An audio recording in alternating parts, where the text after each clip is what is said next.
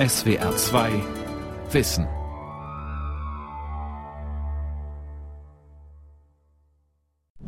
In what would be an unprecedented retreat of U.S. commitments overseas, the White House wants to slash foreign aid to Washington am 14. März 2017. Der Fernsehsender CNN meldet, ein Haushaltsentwurf von Präsident Donald Trump halbiere nahezu die Zuwendungen der Vereinigten Staaten an UN-Einrichtungen wie die Weltgesundheitsorganisation WHO. Damit werde die WHO jetzt noch abhängiger von teils privaten Geldgebern mit eigenen Interessen wie Bill Gates, dem reichsten Mann der Welt, meint Thomas Gebauer, Geschäftsführer der Gesundheitsorganisation Medico International. Wenn Bill Gates morgen sagt, ich habe kein Interesse mehr an Gesundheit, ich investiere mein ganzes Geld in Erziehungsfragen zum Beispiel, wäre die WHO am Ende. Er könnte es machen. Niemand könnte ihn daran hindern. Tatsächlich steckt die WHO in einer tiefen Krise. Den Löwenanteil ihres Budgets muss sie inzwischen aus zweckgebundenen Spenden bestreiten, und große Spender wie Microsoft-Gründer Gates zwingen der WHO ihre Agenda auf. Mehr Engagement gegen Infektionskrankheiten, weniger Engagement für Gesundheitssysteme in armen Ländern und gegen soziale Ursachen von Krankheit. Und da die großen Spender eng mit Nahrungsmittel- und Pharmamultis kooperieren, unternimmt die WHO wenig gegen die weltweite Pandemie ernährungs- und alkoholbedingter Erkrankungen. Was gesund ist, bestimmt Bill Gates. Die Weltgesundheitsorganisation am Bettelstab. Eine Sendung von Thomas Kruchem. Die 1948 gegründete WHO ist die Gesundheitsorganisation der Vereinten Nationen. Sie wird von 194 Mitgliedstaaten getragen und hat weltweit 8000 Mitarbeiter. Die WHO definiert international verbindlich Krankheiten, sie setzt Standards für deren Behandlung, den Umgang mit Umweltgiften und den Schutz vor nuklearen Gefahren. Zu ihren Aufgaben zählt es auch, Mitgliedstaaten beim Aufbau von Gesundheitssystemen zu unterstützen und im Kampf gegen Epidemien selbst vor Ort tätig zu werden. Als ihren größten Erfolg sehen WHO-Mitarbeiter die Ausrottung der Pocken 1980. Große Fortschritte erzielten sie auch im Kampf gegen eine Krankheit, deren Opfer sozialer Stigmatisierung ausgesetzt sind. Wie Bisnumaya zum Beispiel, Bewohnerin eines Lepraheims im Westen Nepals.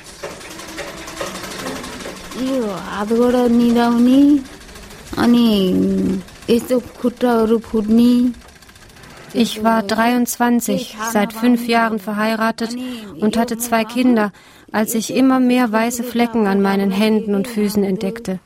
Irgendwann fühlte ich meine Zehen und Finger nicht mehr. Meine Familie schickte mich ins Krankenhaus, wo die Ärzte sagten, ich hätte Lepra. Als ich zurück nach Hause kam, war mein Mann nach Indien verschwunden. Er hatte dort eine andere Frau geheiratet. Ich lebte dann mit den Kindern bei meiner Mutter. Mit der Zeit aber bekam ich immer mehr Wunden und Geschwüre an Füßen wie Händen. Und die Leute begannen zu sagen, Bisnumaya hat Lepra. Bisnumaya darf kein Wasser schöpfen von der Quelle, die wir benutzen. Bisnumaya ist inzwischen geheilt dank Tabletten, die die WHO und der Schweizer Pharmakonzern Novartis Leprakranken weltweit kostenlos zur Verfügung stellen. Und dank des von der WHO koordinierten Kampfes gegen die Krankheit gab es Ende 2015 nur noch 176.000 Leprakranke weltweit. 30 Jahre zuvor waren es noch mehr als 5 Millionen.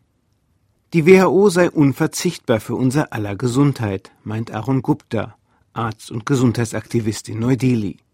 Gupta verweist auf die 2003 verabschiedete WHO-Konvention zur Eindämmung des Tabakkonsums, auf seit 2004 geltende Gesundheitsvorschriften, die den grenzüberschreitenden Umgang mit Epidemien regeln. Lebenswichtig in einer Zeit, in der sich Krankheitserreger blitzartig um den Globus ausbreiten. Das große Problem sei die Finanzierung der Weltgesundheitsorganisation, sagt der indische Aktivist. Früher bestritt die WHO ihre Ausgaben überwiegend mit Pflichtbeiträgen der Mitgliedstaaten, die sich nach deren Bevölkerung und Sozialprodukt bemaßen. 1993 jedoch setzten die USA unter George Bush durch, dass die Pflichtbeiträge der Staaten eingefroren wurden. Und ihr Anteil am Budget der WHO sank daraufhin kontinuierlich auf heute gerade noch 20 Prozent. Zu 80 Prozent ist die WHO mittlerweile abhängig von Spenden wohlhabender Regierungen, Stiftungen und Pharmaunternehmen. Fast alle diese Spenden seien zweckgebunden, sagt Arun Sengupta. Allein die Spender bestimmten, wofür die WHO Geld ausgeben dürfe und wofür nicht. Ähnliches gelte für die Welternährungsorganisation FAO. Das Welternährungsprogramm und das Kinderhilfswerk UNICEF seien mittlerweile sogar vollständig abhängig von milden Gaben. Der indische Aktivist spricht von einer zunehmenden Privatisierung vieler UN-Organisationen. Es handelt sich um einen Angriff auf das UN-System insgesamt. Dieses System, das von Mitgliedstaaten betrieben wird, um staatliches Handeln weltweit zu verbessern, will man ersetzen durch ein System, in dem private Stiftungen und Konzerne eine wichtige Rolle spielen. Die bedenkliche Entwicklung der WHO in den letzten Jahren und das von den USA durchgesetzte Einfrieren der Mitgliedsbeiträge sind dafür nur ein Beispiel. Der Schweizer Laurenz Silberschmidt, Direktor in der Genfer Generaldirektion der WHO, zuckt mit den Schultern. Ständig liege er den Mitgliedstaaten in den Ohren, sie sollten die WHO endlich wieder aus ordentlichen Beiträgen finanzieren oder zumindest die freiwilligen Zuwendungen erhöhen. Idealerweise würden alle Länder dreimal so viel freiwillige Beiträge wie Pflichtbeiträge geben. Es gibt Länder wie Norwegen und Schweden, die geben siebenmal so viel. Die USA gibt praktisch dreimal so viel, die Schweiz gibt zweieinhalbmal so viel. Deutschland hat begonnen, jetzt die Beiträge zu erhöhen, dass sie jetzt unterdessen ein bisschen mehr freiwillige Beiträge als Pflichtbeiträge geben.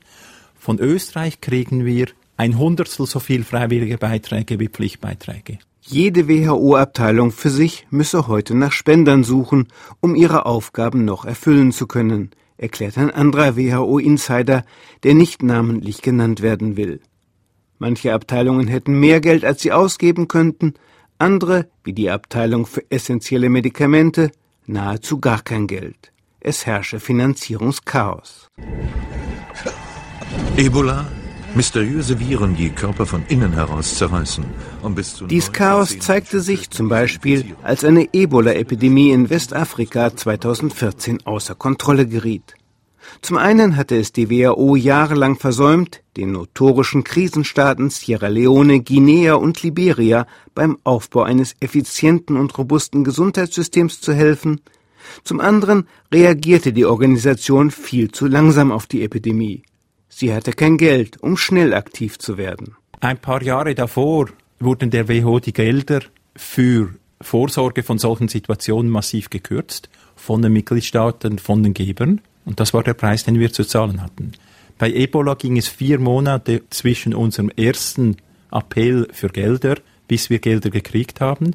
Immerhin, der Ebola-Schock motivierte einige Geldgeber der WHO, einen Notfallfonds für Epidemien zu spenden, der nun binnen 24 Stunden mobilisierbar ist. Zu diesen Geldgebern zählt der bereits erwähnte Bill Gates, mit einem Vermögen von 80 Milliarden US-Dollar der reichste Mensch der Welt und Herr der Bill und Melinda Gates Stiftung, die ihrerseits über ein Kapital von 43 Milliarden Dollar verfügt. Die Stiftung gebe jährlich 4 Milliarden Dollar aus sagt Chris Elias, Präsident des Programms für globale Entwicklung der Gates Stiftung. Das Geld fließt in einen globalen Fonds zur Bekämpfung von AIDS, Tuberkulose und Malaria, in die medizinische Forschung und in Impfpartnerschaften mit Pharmakonzernen. 2016 und 2017 stiftete Gates der Weltgesundheitsorganisation 630 Millionen Dollar. Das sind rund 15 Prozent ihres Budgets. Die Gates Stiftung sei nach den USA der zweitgrößte Geber der WHO, erklärt Chris Elias. In unserer Zusammenarbeit mit der WHO und anderen Organisationen konzentrieren wir uns darauf, Kindersterblichkeit weltweit zu reduzieren. Wir unterstützen Kampagnen gegen Durchfall und Lungenerkrankungen. Wir fördern die Suche nach Malaria-Impfstoffen, den Kampf gegen Mangelernährung also insgesamt Programme, die die Gesundheit von Müttern und Kindern verbessern. Seit der Jahrtausendwende hat die Gates Stiftung der WHO insgesamt 2,5 Milliarden Dollar gespendet. 1,6 Milliarden davon für die Ausrottung von Polio, Kinderlähmung, einer Krankheit, an der bis vor wenigen Jahrzehnten auch europäische Kinder litten. In der nordnigerianischen Stadt Kano sitzen noch heute Menschen wie der 40-jährige Najibe in schäbigen Rollstühlen, die Beine grotesk verkrümmt. Najibe versucht mit Betteln, kleinen Diensten und Gesang zu überleben. Mit zwei Jahren bekam ich Polio. Und weil danach meine Beine gelähmt waren, verbrachte ich meine gesamte Kindheit im Haus. Ich konnte nicht zur Schule gehen oder Fußball spielen. Ich konnte weder Soldat noch Polizist werden und hatte auch keine Freunde. Allen war ich nur eine Last.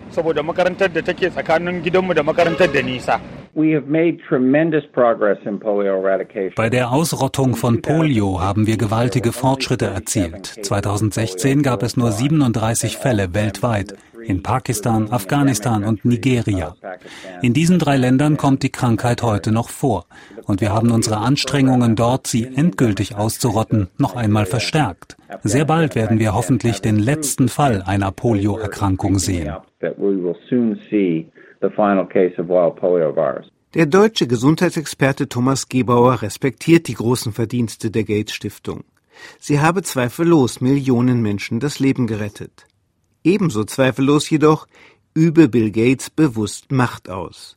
Wie ein Alleinherrscher zur Zeit des Feudalismus setze er weltweit sein Konzept von Gesundheitsarbeit durch. Das ist das typische Konzept von Unternehmern, von Managern, die sagen, wir können die Welt ändern oder wir können die Welt gestalten aufgrund von Management, ein bisschen Wissenschaft und Kapital. Die Gates Stiftung investiere ihr Geld vor allem in technische Maßnahmen gegen Infektionskrankheiten, erklärt Gebauer. Sie investiere in Impfkampagnen und die Verteilung von Medikamenten oder Malarianetzen. Solche Maßnahmen zeigten schnell messbare Erfolge. Sie motivierten andere Geber, ihr Engagement mit dem der Stiftung zu verbinden. Das aber führe dazu, dass andere wichtige Aufgaben vernachlässigt würden. Der Aufbau funktionierender Gesundheitssysteme in armen Ländern zum Beispiel. WHO-Direktor Gaudenz Silberschmidt gibt Gebauer recht. Diese Tendenz stimmt. Und wir sind uns dessen bewusst, aber wir sind auch im Dialog, der auch dazu beigetragen hat, dass die Gates Stiftung und Bill und Melinda Gates selber verstanden haben, es geht nicht ohne eine Stärkung der Gesundheitssysteme. Dennoch bleibt der WHO keine Wahl, als die zweckgebundenen Spenden ihres wichtigsten Geldgebers auch zweckgerecht auszugeben. Die weltweit führende Gesundheitsinstanz tanze also nach der Pfeife eines Mannes, sagen Kritiker wie Thomas Gebauer. Auf der Strecke bliebe unter anderem auch der Kampf gegen soziale Ursachen von Krankheit. Gesundheit werde nur zu einem geringen Teil durch ärztliches Handeln beeinflusst, meint Gebauer. Viel wichtiger seien die Lebensverhältnisse des Einzelnen. Menschen, die ihre Kindheit in Elendsvierteln verbrächten, hätten eine weit geringere Lebenserwartung als Menschen, die in wohlhabenden Vierteln aufwüchsen. Gesundheit ist etwas, was geschützt wird über hygienische Wohnverhältnisse, über gute Ernährung, über Zufriedenheit am Arbeitsplatz zum Beispiel, über Einkommen. Alles Dinge, die nichts mit medizinischem Handeln zu tun haben, aber umso mehr mit sozialen Faktoren. Und wenn man Gesundheit tatsächlich positiv beeinflussen will, dann muss man an dieser Stelle arbeiten. Und da hat die WHO in den 80er Jahren eine Kommission gehabt, die sich mit genau diesen sozialen Fragen befasst hat und zu dem Ergebnis gekommen ist, dass der wesentliche Killer nicht irgendein Virus ist, nicht irgendeine Krankheit, sondern die meisten Todesfälle aufgrund von sozialer Ungleichheit existieren. Heute verhungern weniger Menschen als früher, sagen die Statistiken. Zugleich jedoch wächst weltweit die soziale Ungleichheit. Und immer mehr Menschen vegetieren in bedrückender Armut dahin. Zum Beispiel in Tansanias Hauptstadt Dar es Salaam. Dort lebt die Familie Maneno am Ende eines dunklen Gangs in der Einflugschneise des Flughafens. In einer fensterlosen Kammer von zwölf Quadratmetern teilen sich Mutter Rama, Tochter Ashasi und zwei Enkel ein Bett und ein Sofa. Die 30-jährige Ashasi ist zum Skelett abgemagert, sie kann kaum noch trinken. Tuberkulose im Endstadium, sagt der Arzt Blastus Njako. Ashasi werde sehr bald sterben. Den Erreger ihrer Krankheit, das Mycobacterium tuberculosis, trägt fast jeder dritte Mensch in sich. Die Krankheit bricht aber nur aus bei nachhaltig geschwächtem Immunsystem, infolge von HIV-Aids oder chronischer Armut. In es Salaam, there are areas where in Dar es Salaam haben wir große Gebiete ohne sanitäre Infrastruktur, wo die Ärmsten der Armen elende Hütten bauen, mit kleinsten Fenstern, fast ohne Belüftung. Und in einem Raum schlafen bis zu 15 Personen. Dieses Leben hunderttausender Menschen auf engstem Raum fördert natürlich die Ausbreitung der Tuberkulose. Und weil immer noch mehr Zuwanderer aus ländlichen Regionen nach Dar es Salaam strömen, nimmt die Tuberkulose hier weiter zu. Derzeit tritt ein Viertel aller Tuberkulosefälle Tansanias in dieser Stadt auf. Jahr für Jahr erkranken weltweit 10 Millionen Menschen an Tuberkulose. In einer halben Million der Fälle sind die Erreger bereits resistent gegen fast alle Medikamente. Die Behandlung ist extrem teuer. Fast zwei Millionen Tuberkulosepatienten sterben jedes Jahr. Und diese Zahlen werden nur sinken, wenn der Krankheit der soziale Nährboden entzogen wird. Zurück zu Bill Gates, dem nach den USA zweitwichtigsten Geldgeber der WHO. Nicht nur er übe Macht auf die WHO aus, sagt Thomas Gebauer. Das gelte auch für die Konzerne, mit denen die Gates Stiftung ihr Geld erwirtschaftet. Woher kommen eigentlich die Mittel, die Bill Gates einsetzen kann? Diese Frage wird kaum gestellt. Er hat das Geld ja aus Anlagevermögen. Er legt sein Kapital in bestimmten Industriezweigen an, die, wenn man genau hinschaut, allesamt etwas zu tun haben mit krankmachenden Bedingungen. Laut ihrer Steuererklärung für 2015 hält die Gates Stiftung Coca-Cola-Aktien im Wert von 500 Millionen Dollar und Aktien des weltgrößten Supermarktkonzerns Walmart im Wert von einer Milliarde Dollar. Hinzu kommen Beteiligungen an den Nahrungsmittelkonzernen PepsiCo, Unilever, Kraft Heinz, Mondelez und Tyson Foods, an den Alkoholkonzernen Anheuser-Busch und Pernod, an den Pharmakonzernen GlaxoSmithKline, Novartis, Roche, Sanofi, Gilead und Pfizer. Die Stiftung hält außerdem Anteile im Wert von fast 12 Milliarden Dollar am Berkshire Hathaway Trust des Investors Warren Buffett. Der Trust wiederum besitzt Coca-Cola-Aktien im Wert von 17 Milliarden Dollar und Kraft-Heinz-Aktien im Wert von 29 Milliarden Dollar. Für die Gates Stiftung heißt das, je mehr Profite die genannten Konzerne machen, desto mehr Geld kann sie für die WHO ausgeben. Für die WHO bedeutet es, mit jeder Maßnahme gegen gesundheitsschädliche Aktivitäten der Süßgetränke, Alkohol- und Pharmaindustrie würde die WHO die Gates Stiftung daran hindern, Spenden für die WHO zu erwirtschaften. Kurz, die Weltgesundheitsorganisation steckt in einem klassischen Interessenkonflikt, der sie in ihren Handlungsmöglichkeiten schwächt und der angesichts ihrer finanziellen Abhängigkeit von der Gates Stiftung kaum aufzulösen ist. Big Pharma, die Pharmakonzerne und Big Food, die Nahrungsmittelkonzerne, nutzten genau diesen Interessenkonflikt skrupellos aus, sagt der indische Gesundheitsexperte Arun Sengupta. Die Konzerne bauten systematisch ihren Einfluss auf die WHO aus und gingen dabei ganz unverblümt vor. Bei der Sitzung des WHO-Exekutivrats im Januar 2017 zum Beispiel sei die Regierung Italiens durch Mitarbeiter des Süßwarenkonzerns Ferrero vertreten worden, berichtet ein WHO-Insider. Und einen wichtigen Etappensieg bei ihrem Kampf um mehr Einfluss auf die Weltgesundheitsorganisation erzielten die Konzerne im Mai 2016. Damals beschloss die Mitgliederversammlung der WHO neue Rahmenbedingungen für das Engagement nichtstaatlicher Akteure. Danach dürfen sich nun, ganz offiziell, auch kommerzielle Unternehmen in WHO-Arbeitsgruppen engagieren. Das war früher gemeinnützigen Organisationen vorbehalten. Bei solchem Engagement geht es den Unternehmen vor allem darum, in Arbeits- und Einsatzgruppen zu sitzen, denn die treffen de facto die meisten Entscheidungen der WHO.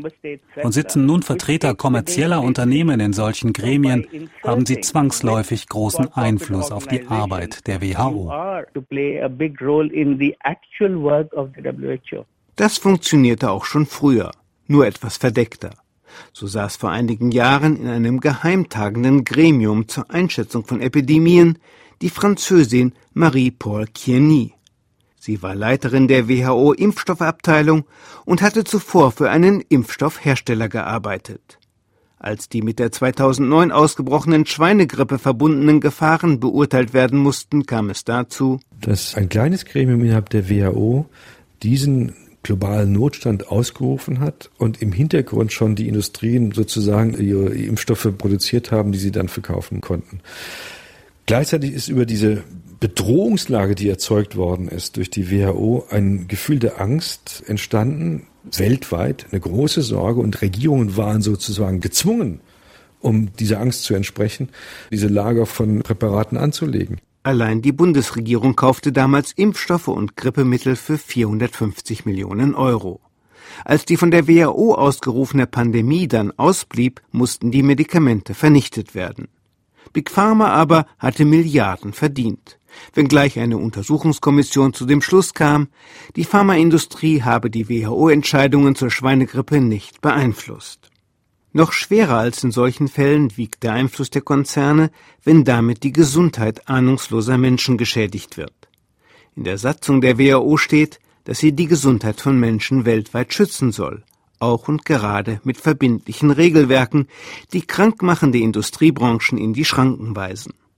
Tatsächlich hat die WHO in fast 70 Jahren nur ein solches Regelwerk zustande bekommen die Rahmenkonvention zur Eindämmung des Tabakgebrauchs von 2003, die sich als überaus wirksam erwiesen hat. Längst jedoch steht fest, dass Big Food noch gefährlicher ist als Big Tobacco. Vor allem aggressives Marketing von Zucker, Fett und salzreichem Junkfood hat dazu geführt, dass heute zwei Milliarden Menschen übergewichtig sind. 2016 starben allein in China 1,3 Millionen Menschen an Diabetes. Die Nahrungsmittelindustrie müsste also mindestens so stark reguliert werden wie die Tabakindustrie, sagen Experten.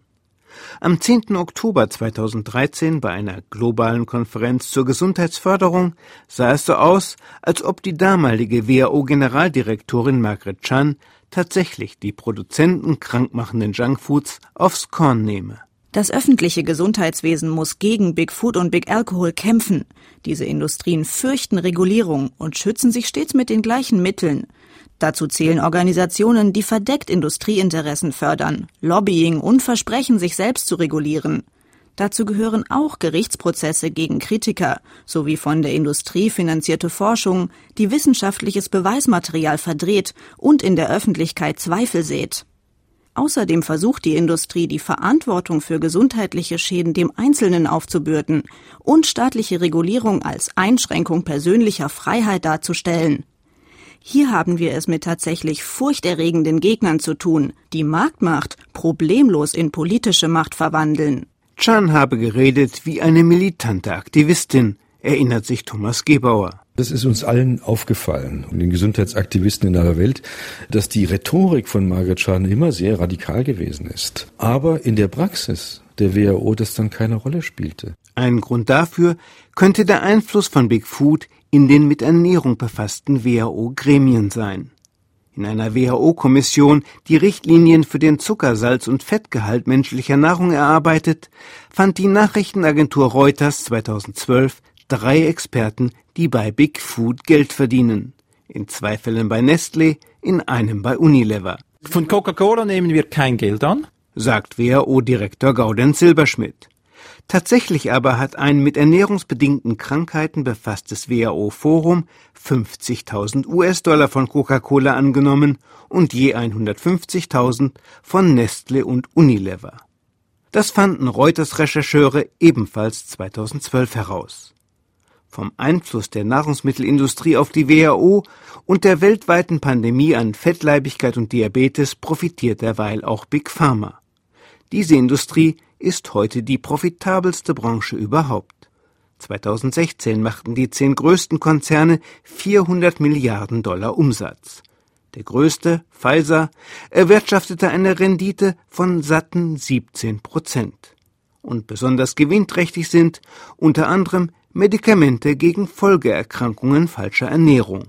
Dahinter steckt eine, wie ich finde, schon fast perverse Arbeitsteilung. dass auf der einen Seite die Getränkeindustrie, die große Nahrungsmittelindustrie wesentlich dazu beiträgt, dass äh, diese Krankheiten sich in den Ländern des Südens in aller Welt ausbreiten können. Und auf der anderen Seite dann die Pharmaindustrie und die Medizintechnikindustrie sozusagen die Antworten liefert. Und da kann doppelt verdient werden. Einmal in der Verursachung des Problems und dann in der Behandlung des Problems. WHO-Direktor Gordon Silberschmidt will nun wenigstens für Transparenz sorgen. Mit neuen Bestimmungen für das Engagement nichtstaatlicher Akteure will er durchsetzen, dass jeder, der mit der WHO zu tun hat, seine Karten auf den Tisch legt. Wir sind jetzt am Prozess, in den kommenden eineinhalb Jahren anzuschauen, welche Organisation ist wie aufgebaut. Und wir werden in Zukunft nicht nur die Firmen selber als Privatsektor behandeln, sondern auch Organisationen, die unter starkem Einfluss vom Privatsektor stehen. Kennen Sie eine andere Organisation, die von allen Akteuren, mit denen sie zusammenarbeitet, den gesamten Vorstand, die gesamte Finanzierungsstruktur, die Aktivität auf dem Internet publiziert? Die WHO wird die erste sein, die das macht. Im Gebäude des Weltkirchenrats in Genf, unweit der Generaldirektion der WHO, hat Thomas Schwarz ein kleines Büro. Er ist Initiator des Geneva Global Health Hub, eines Informationsdienstes zu Fragen internationaler Gesundheitspolitik. Schwarz erzählt, mit bisweilen resigniertem Unterton aus der Geschichte der WHO, die sich im Laufe der Jahrzehnte immer mehr in Abhängigkeiten verheddert habe und immer weniger handlungsfähig geworden sei. Aber man dürfe nie aufgeben. Wir haben ja unseren Traum. Wir möchten eine starke, unabhängige WHO, die öffentliche Gesundheit vertritt, die das Menschenrecht auf Gesundheit gegenüber kommerziellen Interessen einfach verteidigt, die an den Grundlagen der Gesundheit und an den krankmachenden Verhältnissen arbeitet und da, da eine starke Stimme ist und die selbstbewusst eine Führungsrolle innehat in diesen globalen politischen Prozessen. Dann sagt Thomas Schwarz zum zweiten Mal aber und schüttelt nachdenklich den Kopf. Ich denke, die Zeit ist nicht da für eine Stärkung solcher Institutionen. Es ist die Zeit der Nationalinteressen, es ist die Zeit des Populismus und das, das heißt auch der einfachen, griffigen, schnellen, billigen Lösungen. Es ist immer noch die Zeit der Schwächung der Staaten, auch der finanziellen Schwächung der Staaten zugunsten einer stärkeren Wirtschaft. Und es brauchte wohl ja eine kleinere Revolution, auch eine gesellschaftliche es brauchte eine wirklich ungeduldige und fordernde Zivilgesellschaft, die sich gegenüber diesen wirtschaftlichen Partikularinteressen endlich mal deutlicher zu Wort meldet. Und ich spüre das zu wenig.